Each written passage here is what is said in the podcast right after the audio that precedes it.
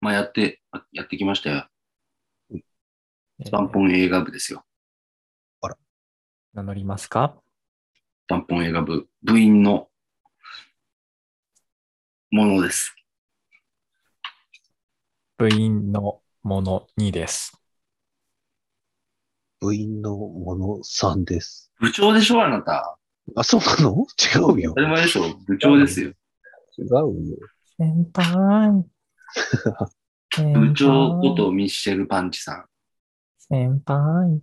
で、タマピロ・パンチ、えー副部長ね。先輩。で今、先輩って言ってるのが、あ期待の新人、初初期、ペンキパンチだね。初期です。イェイイ。ェイ今日は何の話するんですか神うさぎロペみたいな。すげえ。やりやすそうだけど、やりづらい始まりだ。さすがえー、映画部だ。 何ですか、 ちょっと似てるね。それで今日は何の映画の話映画、そうですね。犬王を見てきて、あ、もそ犬う、犬の王って書いて、王と犬書いて犬王。平家物語の一編なのかなあの、古川秀夫がうん、最近、あの、出した平家物語、あの、平家物語自体ね、アニメで、う、うん、フそジテレビかなんかで、ね、やってたりもしたんですけうど、ん。うですね。そうですね。その、平家物語の中の一編に犬王っていう、うんうんえっと、能の話。そうだね。脳の最初期の方の話だそねう。ですね。うんまだ、猿学って呼ばれてた頃の、そうそうそうその話なんですけど、まあ、あの、あの、話と、話自体はまだ上映してるから、ネタバレになるような感じだから言わない方がう。うんういん。いかな。まあ、まあ、ちょっと、なんだろうな。ある事情があって、盲目になってしまった琵琶法師と、うんうんある事情があって呪われた体で生まれてしまった、えっ、と、農学の、えっ、と、子孫、子孫じゃない、あの、農学の、その、なんですかね、偉い人の、子孫、あの、こ息子さんの、が出会い、うん独自の能を作っていくっていうえー話。で、しその独自の能も、えっ、と、平家の霊と喋れるっていう、喋れるっていうか、霊の話を聞き、それをまた物語として紡いでいくという、二人の、その、が、どこまで上り詰めるのかっていうような話なんですけど。うん熱い話なんだ。そうですね、本当に、あのーなんだろうな、その、ちょっとその盲目になった人は、もう、あのーその犬王本人、そのビア法師も犬王も、ちょっと、復讐みたいなうん。感じもありつつ、その、そその復讐っていうのも、なんだろう。その、自分のその家とか家族っていう、あの、切っても切れないものも関係してるような感じで、うん。徐々にその平家物語のある人物と自分たちをちょっとシンクロさせていくっていうところも物語の効能というか、なぜ人は物語を作っていくのだろうかっていうようなことにもつながってったりして、すごく熱い映画です。うん。アイデンティティの話と、なんだそうですね。と、あとは、そういう文化芸術と、自分たちを重ねていくような感じもあったりとかうんしつじつ。ゃあ、ミッシェルさん、好できな話じゃないですか、割そうですね。あで、半分が物語、半分がライブシーンでできてる、構成してるようなと。うんうんうん。うん、感じで、まあ、ちょっと僕自身、その、物語の部分で結構感動とかしたんで、なんかもうちょい物語見せてほしいなとかいろいろあったんですけど、うん。で、その、その中でもライブシーンでちょっとふと思ったことがあって、うん。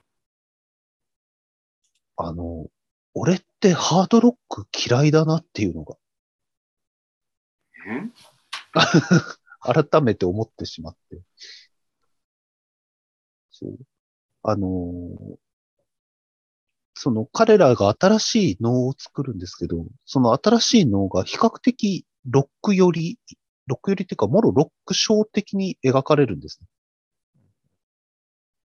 うんそのロックショーがハードロック的なショーなんですね。火吹いたりとか、うんお音もそうなんですけど、うんなん、それで皆さんに聞きたいのは、好きなロック、嫌いなロックってありますかうん。ああ、意外とロックって、ロックンロールの一言でまとめられるんですけど、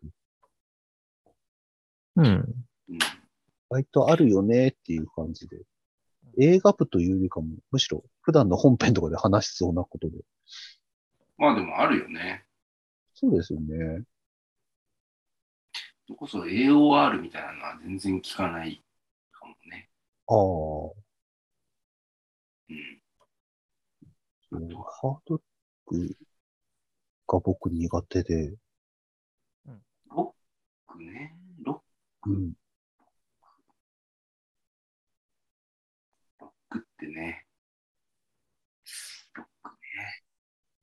ちなみにね、あと、ズバリハードロックっていう曲があるんだけどね、クルマニオンズ。あ、そうなんですそう、へえマーシー作詞作曲のね、ハードロックっていう曲で、これ、これ、このね、この曲の中の、あの、ハードロックとマーシーとの距離感とかがちょっとす好きなんだけどさうん。そんな長くないから歌詞言っちゃうけどさ。はい聞こえてくるハードロック。今夜もまたハードロック。隣に住んでるハードロック好きの人だ。っていう歌詞。1番、2番同じ歌詞で、で3番で聞こえないな、ハードロック。どうしたのか、ハードロック。大家に怒られ、ヘッドホンで聞いてるんだっていうね。この、この距離感、すごいいいなと思ってあ。隣にいる、いるハードロック好きの人っていう。まあ、あの、ヒロとマーシもハードロックも多分好きなんだけど、あ好きっていうか、でも、あれなんだよね。時代で言うとドンピシャなのはハードロックのはずなんだよ。あの、思春期とうん。エアロスミスとか、あの辺が、あの、割と被ってるはずなんだけど、あの、やっぱ、さ、多分あんまり最初ピンときてないんだよね。彼ら。あーで、ほら、技術振興みたいなものが、ハードロックとかでことは、あとなってったものがさ、パンクでぶち壊れる。うん。そこでガーンって来てる人たちだから、一番、こう、俺らもやろうみたいになってる人たちだから、うんあんまりあのハードロック、でもまあ、でも、ハイローズの初期とかはめちゃくちゃハードロックっぽいんだけどおーあの、それこそ、なんだっけ、あの、ディープパープルっぽい曲やったりさ、うん。キスっぽい曲やったりとか。だから俺もでも、それを、それがあって、聴いてたみたいなとこもあったな、ハードロックは。俺はパンクばっかり聴いてて、ミスチルとかは聴かないね。あ、ミスチルロックなの知らないけど。そう、いや、そうなんですよね。そうね。でもそれこそ、そうなんだ、ベンキさんとかはさ、うんロック自体あんま聴かないでしょそうだね。まあなんか、まあポップスとかの方が効くんじゃないまあそんなジャンルにあんまこだわってないんだけど、そうだね。あんまり聞かないんじゃないかな、ロック。ロあいみょん、あいみょんに歌われちゃう人だね。ック。えロックなんか聞かない。あーいみょんね。あいみょんはロックなんですかあいみょんは何、麦わらの、フォークソング寄りのポップスなのかそうだね。なうん。あいみょん、あいみょんをもっとロックにしたらグリムスパンキーみたいな感じになるのかなうん。知らないけど。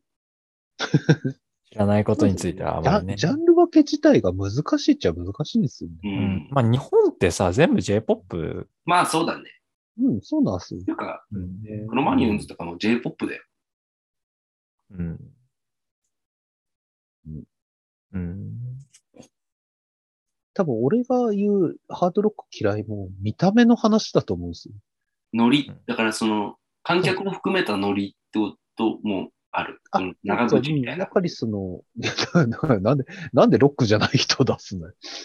いや ノリが嫌いみたいな。 そうどっちかっつうとフォークロックでしょ、あの人 ライいや、なんかね、ライ、そうそう、だからあの犬王でもそうだったんですけど、なんかもう、その、新しいことっていうので、新しい能楽っていうんだけど、まあもちろん、当時ね、その、室町時代に、ロックっぽいことやれば新しいことなんですけど、見てるこっちは令和の人間じゃないですか。うんまあね。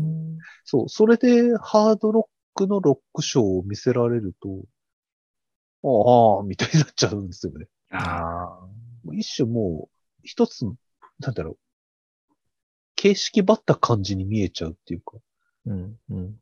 そう例えば手拍子を求めたり、観客に歌わせたりみたいな。うん。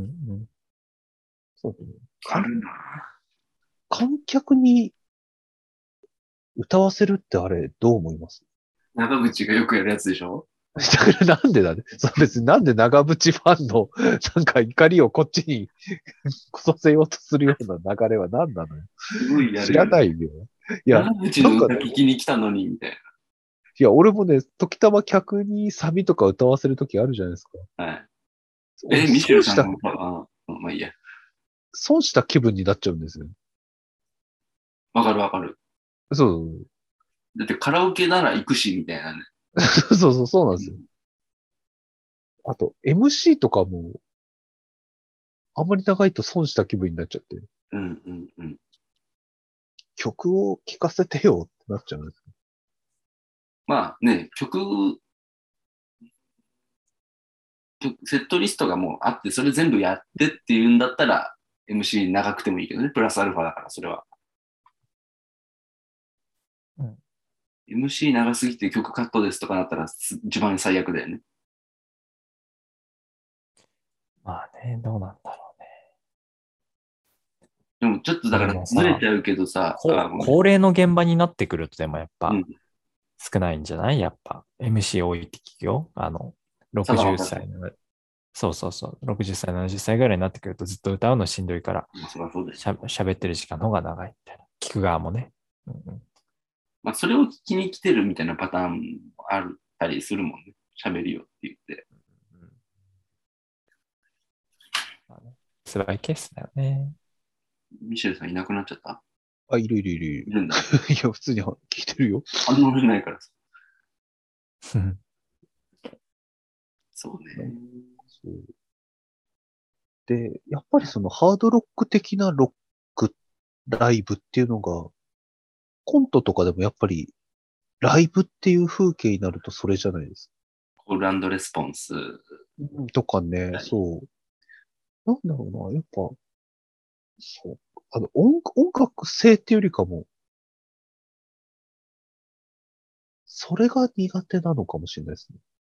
うん日本でもさ、ビジュアル系の人たちとかってさ、割とハードロックっぽい、あの、そうですね、元はっそてうだいようね感じですね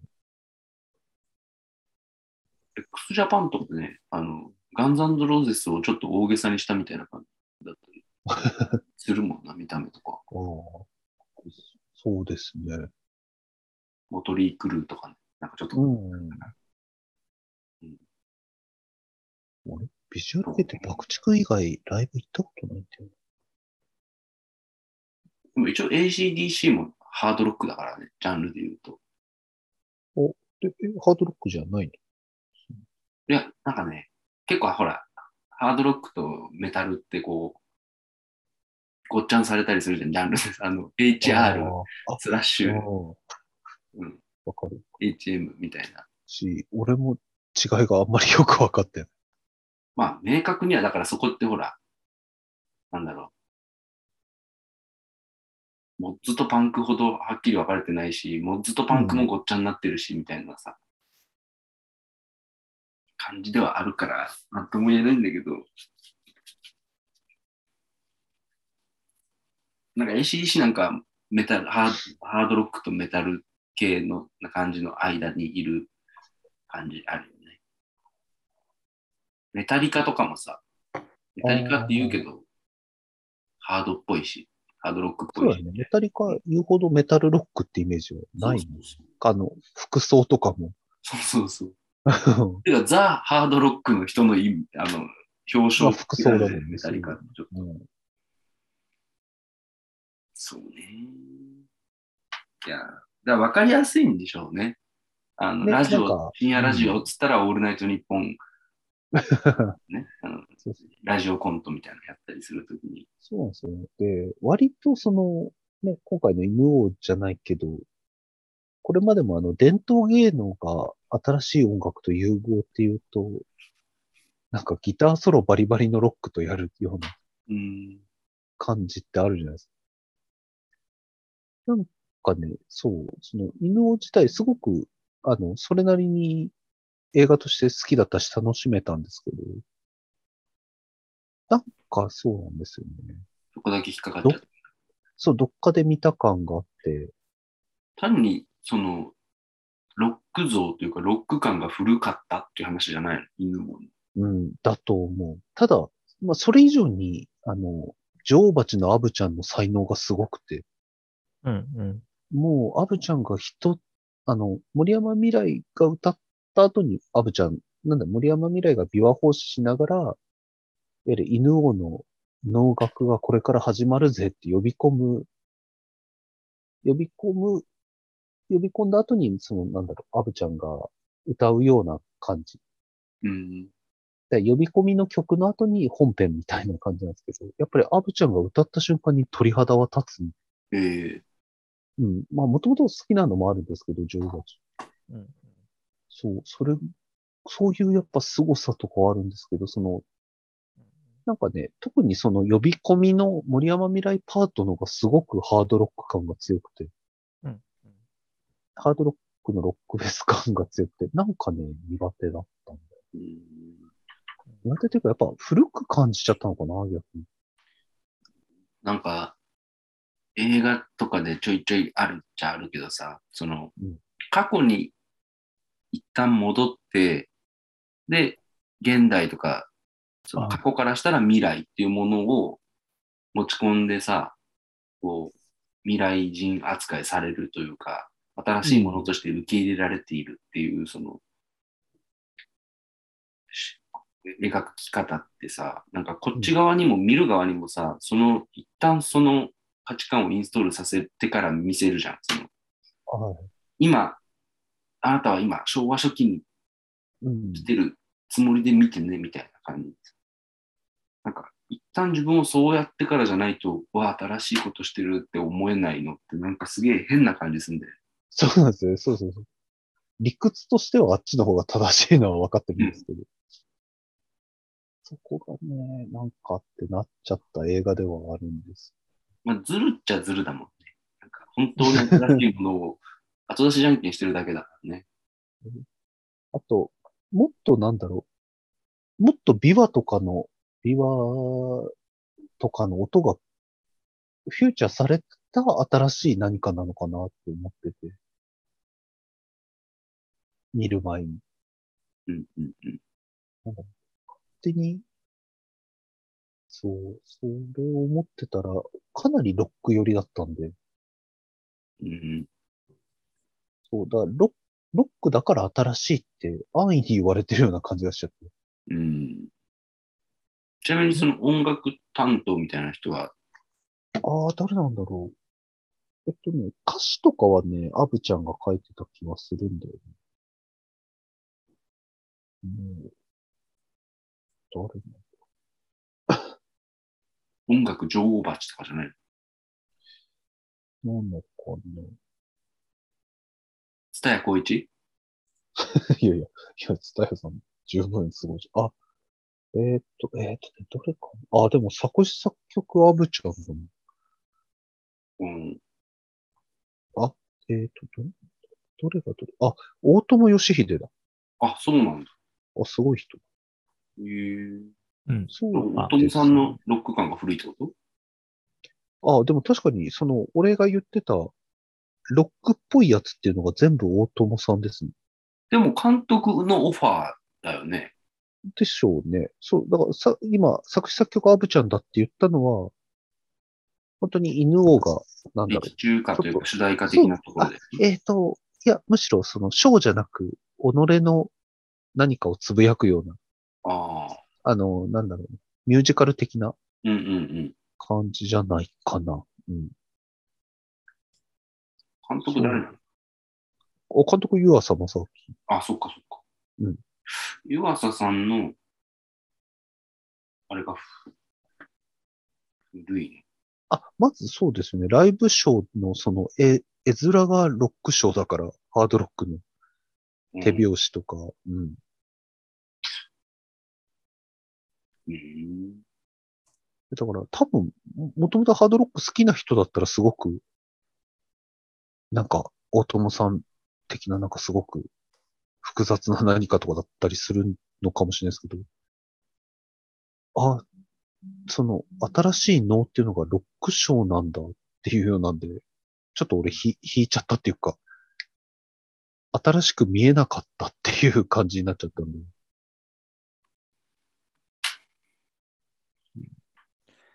なるほどね。まあ、話変わるんだけどさ、あ、いやいや、話変わるんですけど、はいまあ、その平家物語が、まあ、鎌倉時代で、まあ、犬王が室町時代だから、まあ、ちょっと先の話なのかな、はいはいなんですよね。まあ、同じ、その、なんていうんですかね、その、犬王の監督って湯浅さんうんあはい。だけど、その、湯浅さんがその前やってた映画で、劇場版のアニメで、まあ、制作会社も同じサイエンスサールなんだけど、まあ、夜明け告げるルーの歌っていうのがあって、それめちゃくちゃいいですよ。まだ自分、犬を見てない、見れてないんだけど、あの、夜明け告げるルーの歌めちゃくちゃ良かったので、ぜひ、あのね、あの、見てほしいな。まあ、に、なんか、形式としては割と似てる感じかも。あの、半分物語、半分歌っぽいみたいな。うんでも歌要素の方がちょっと少ないかな。うん。いいですよ。夜明け告げるルーの歌は。ちょっと見てほしいな。犬を見て微妙だったって言って、あでもね、本当微妙って犬わをけではね。うんそう、あの、そのライブシーンに、のフル、 なんかそういうふうに、古かったり、ハードロック的な一種の、だ、ダサさって言ったら変なんですけど、う。うんうんを感じてしまっただけで、ものすごく物語とか、うんうん構成はすごく好きでしたね。うんうん。うん。それこそ、何にも、何も意味もわからず、その、琵琶法師と犬王が初めて出会うシーンうんうんなだけでもう僕ちょっと類線うるんじゃったぐらい。うんうんああ、あれか。なんか、ちょっと違うかもしれないけど、あの、埼玉のラッパー3の将軍、ああ、うん、 わかるわ兵隊かる。あ将の、軍が出会う。そうですね。それこそ、ちょっとライムスターの歌詞を引用するなら、孤独な魂と魂がハイタッチ交わすかっていう歌詞があるんですけど、本当その瞬間を見たような類線の緩みがあって、うんうん。決して感動的にしてるシーンではないんですけれど、あの、ウィキペディア見てるんだけどさ、うん制作のところでさ、あの湯浅のもとにオファーが来たとき、犬王は当時のポップスターであったと説明され、一緒にロックアーティストの写真も添えられていたことで、うんうんって書いてあるね。だから、もうこのこのロックアーティストが誰かは書いてないんだけど、多分、あれじゃないですかね。長渕 違うよ。あの、なん、なんだろうな。 その敵を増やさなくてもいいと思うよ。デビットボーイじゃないかなって。ああ。デビッド・ボーイ。今のビジュアル感は見てないんだデビッド・ボーイっぽいのうん、そう、あのー、そうですね。だからもうちょっとニューウェーブ感とかあったら俺乗れたのかもしれないな、うーん。今思うな。でもなんか、そうですね。あと、ね、デビットボーイ、それこそね、ジギースターダストみたいな物語調のうんうん。あれもあるんで、そう。もし何か一つ写真、自分があの作品をイメージして岩瀬さんに持ってくんなら俺デビットボーイな気がします。うーん。デビットボーイか山本関西の写真。でもそれこそアブちゃんの写真持ってってもおかしくない気もするんだよね。それぐらいアブちゃん良かったんですよ。えー、うん、本当うんあの、本当アブちゃんという才能を見るだけでも元取れる。いや、ほんとね。うん。奇跡的だよな。そう。本当に思うよ。それは。うんやっぱ劇場で見た方がいいですかあ、もちろんもちろん、やっぱり音いいんで、音いいところで、あの、爆音上映とかやってるとこあるんで、僕も、あの、川崎でライブサウンドっていう、あの、スクリーンの下に、大きめの、なんだ、スピーカーが置いてあるような、はい、ところで見たんで、はい。桜島でなんかライブビューイングみたいなのとかやったらいいだろうねそれは違桜島でこうたくさん人集う なんで長渕に寄せるんだよ。 わかんないよわかんない。長渕の写真も置いたのかもしんないけど。めて、 じゃあおすすめですってことあ、おすすめです。本当に。うんうん。僕はそれがただ引っかかったってだけで、うんそれ、それこそ物語パッともっと見たかったっていうぐらい、うんうんうん。魅力的な作品ではありました、本当に。いいですねええまた長くなっ結局結構がっつりねそうだね。じゃあ、ミシェル・パンジェに祝福をやりますか。マジねいいですよどっちでもいいですよ、じゃあやりましょう。えー、スパンポンネーム、ココさん。シール付きグミを買ったら欲しかったシールが当たりました。あいや、おめでとうございます。ね。シール、シールいいですよね。ほんとね。好きなとこ貼ってください。次。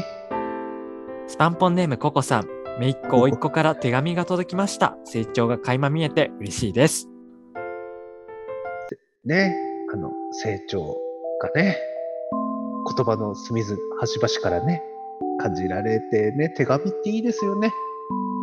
手紙、ね、お手紙くれる人がいるなんて、本当に、ね、いい、いいご家庭で育ったんだろうな。ね、本当に、いい、ね、いい、いい、いいおばさんなんでしょうね。本当に、こう、おいっ子からね、本当ね。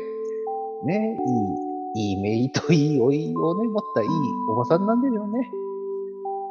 次。スパンポンネームココさん、なんとなく見に行ったクリーチャーデザイナーズという映画の特殊メイクのドキュメンタリーが面白かったです。あ、ね、えっとあれ、ね、僕も見たいなと思ってるんですけどね。クリーチャーね。クリーチャーね。クリーチャー。デザイナーね。あの、ね、今 CG にね、取って代わられようとしてますけどね。そのね、いい、いい映画ね。なんとなく見た映画がいい映画って一番ね、なんか、当たったって感じしますもんね。うんそう。それがすごいね、いいですよね。やっぱり、ね、街へ出ようって感じになりますよね。またね、明日からどっか出かけてみようっていうその気概にもなりますしね。次スパンポンネームココさん、明日休みです。やったーよかったー次スパンポンネームココさん、友達が誕生日でした。おめでたいです。そりゃおめでたいし、友達ね、多いと幸せな時間増えるよね。次スパンポンネームココさん、パワハラ上司主催の飲み会で、一回も上司と話さずに飲み会を終えれました。よかったーすごいね。あの、あれだ。あの、なんだっけ、メタルギアソリッドみたいだね。いいね。次。スパンポンネームココさん、家事の手際が良くなって15分で玉ねぎの味噌汁が作れるようになりました。前までは30分かかってたのに、とっても嬉しいです。うん今までがかかりすぎ。次。スパンポンネームココさん、セブンイレブンの冷やし中華の具がハムからチャーシューに変更されました。ハムからチャーシューになってとっても嬉しい。おマジで、マジで。あ、いいね。やっぱチャーシューの方が美味しいもんね。次。スパンポンネームココさん、ドラゴンポテトのオニオンコンソメ味が美味しかったです。ドラゴンポテトースあんなドラゴンポテトを知らないけど、よかったね。いいね。ああの、ね、美味しいものはいいよね。次。はい、えーココさんからは以上となっております。はいドラゴンポテトはあのチョロギみたいな形したスナックでね、ちょろぎチョロギいチョロギ。や、ちょ、ちょ、当たり前のようにチョロギって言ったから。チョロギ知らないチョロギ。知らない。チョロギチョロギチョロギ、チョロギ。知らない。ちょろぎチョロギ調べてみて。キモいよ。チョロギえー、チョロギは食べ物食べ物。えー。あー、すごい。なんだこれ。おうお。んあ、あ知ってあ、るへ知ってる子みたいなやつへねなんかね時たまの、なんか、あれだ。なんか、割烹とかで食べに行くそうそうそう。書いてるやつ。これ食べれんだ。うん。えー、え、これに似た食い物なのこれに似てる形の。本当だドラゴンポテト似てる。うーんふわっとした感じで美味しいですよ。じゃあね、えーじゃあこれが最後の、今回最後の、えーやつですね、えー生きてて褒めてほしい10個の事柄。えーこんばんは、S 月です。ミシェルさん、祝福お願いします。丸1、布団を夏用に取り替えました。重たいのに一人でやりました。丸2、先日 YouTube をメインに活動している推しに会いに行きました。やっぱり好きな人に会うのは素敵なことですね。勇気を出していってよかったです。丸3、ストレンジャーシングス4を見ました。丸4、ストレンジャーシングスの3も見返しました。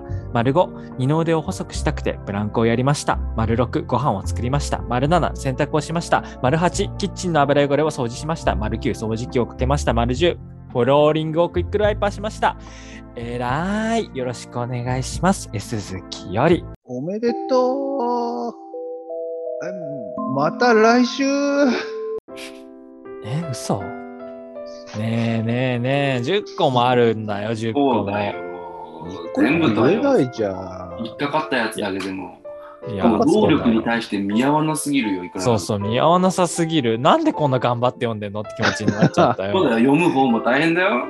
息が10続かない10通ぐらい。送ってくればよかったんだと思うんだようんな。一気に10個送られちゃうと、もうトータルの感想じゃん。え私が悪いってことじゃあ分かった、分かった。じゃあさ、もう一回、もう一回1から10までさ、一気に読んでもらってさ、1が終わったら、もうすぐさ、ミシェルさん入れてってよ、でもうそれ無視あしなて、るほど。ベンキさんはもうまあーたずっと読んでってうはい、あの、そうそう私はドジで強いつもりみたいな感じでこはいよ。はい、じゃあそうしよ う。う。はい、じゃあいきますはい。生きてて褒めてほしい10個の事柄。こんばんよは、S 好きです。ミッシェルさん、祝福お願いします。はいよ。丸一、布団を夏用に取り替えました。重たいのに一人でやりました。え力持ち。丸に先日 YouTube をメインに活動している推しに会いに行きました。やっぱり好きな人に会うのは素敵なことですね。勇気を出してよかったです。勇気は丸一番。 3、ストレンジャーシングス4を見ました。丸4、ストレンジャーシングスの、まあ、3も見ました。丸5、二の腕を細くしたあくストレてンジャーシブンラグスンコをやりました。丸ブラッ6、トランクご飯を作りました。あ丸7、一緒かな洗濯をしました。お、切れずぎ。丸8、キッチンの油汚れを掃除しました。あ、切れずぎ。丸9、掃除機をかけました。あ、切れずぎ。丸10、クローリングを、えークイックライパーしました。切れずぎ。えらい、よろしくお願いします。です今気づいたわ、その後半4つがあのお掃除系の家事ばっかりやってるそうこそう。と今ので気づいたわ、俺。気づいたね。いいね。いいね。いいね。やりきった感だけはあるよ。そうだね。祝福合宿した感じあるね、ちょっと。あのね、祝福したかどうかわかんないけど、達成感だけは俺にはあるよ。あの、嬉しそうだな、なんか。もしだったら多分血だらけになってるだろうなって いう高速持ちつおいそう。こいつこんなボロボロなのになんか笑ってやがるっていうい感じがするよ。 やでもいいなこの伝統だ10個の事柄スタイルでね、来てもいいねそうですね。ベンキさんも多分やりがいがあるんじゃないなんかやりがい搾取で申し訳ないけ ど西あります。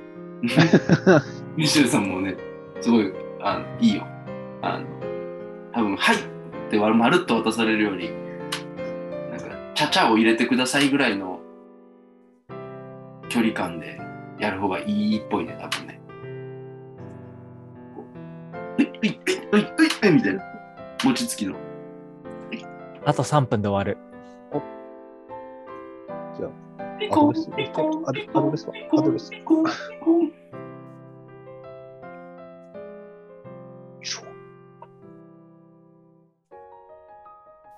ゆるでもまあいい感じなんじゃない多分こうメールアドレス、メールアドレス、メールアドレス、メールアドレス。。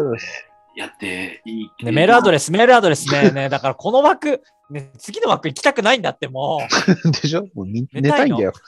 スじゃあじゃあえっと祝福祝福のコーナーあとあれだね本本編の方で喋ってるあの妄想キャッシュバックのコーナーねえー、とこの祝福にあと感想ねメール送ってもらいたいっていうことでう。ねぜひぜひ。ここに送ってねっていうアドレスがあるんで、それをちょっと読みたいんですけど、読んでいいですかダメなんだよね。ダメなんだよね。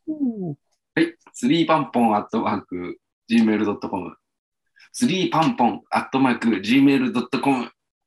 えー、スリーは3ね。3は数字で、パンの綴りは pun になってます。スリープンポン。ポン。スリープンポン。って言いながら、スリープンポン。で、打つ。ね、スリーえパンポンになる。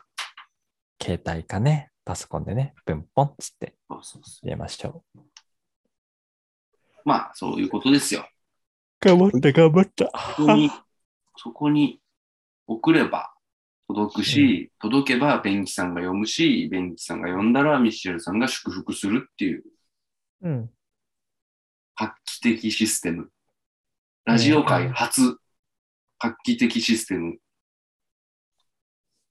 採本当に言ってる 先 人、先人が作ってきたものをあたかも自分が発明したかのように言うのは良くないぞ。文化東 洋。文化東洋だ。 本当に文化東洋だ。文化東洋しちゃった。 良くないよ、ちゃんと。ね。リスペクトを持っていこう。壊れちゃった。ごめん壊れちゃった。おしまいよしよしよじゃあねバイー。バイバイバイ